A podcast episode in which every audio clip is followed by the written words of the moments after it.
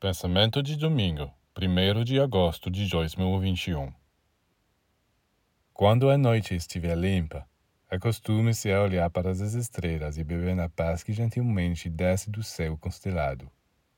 Apegue-se a cada uma, e como uma alma viva e inteligente, cada uma dirá uma palavra a você. Tente encontrar uma com a qual você sinta uma afinidade especial. Ligue-se a ela Imagine que você está indo em direção a ela ou que ela está vindo para falar com você.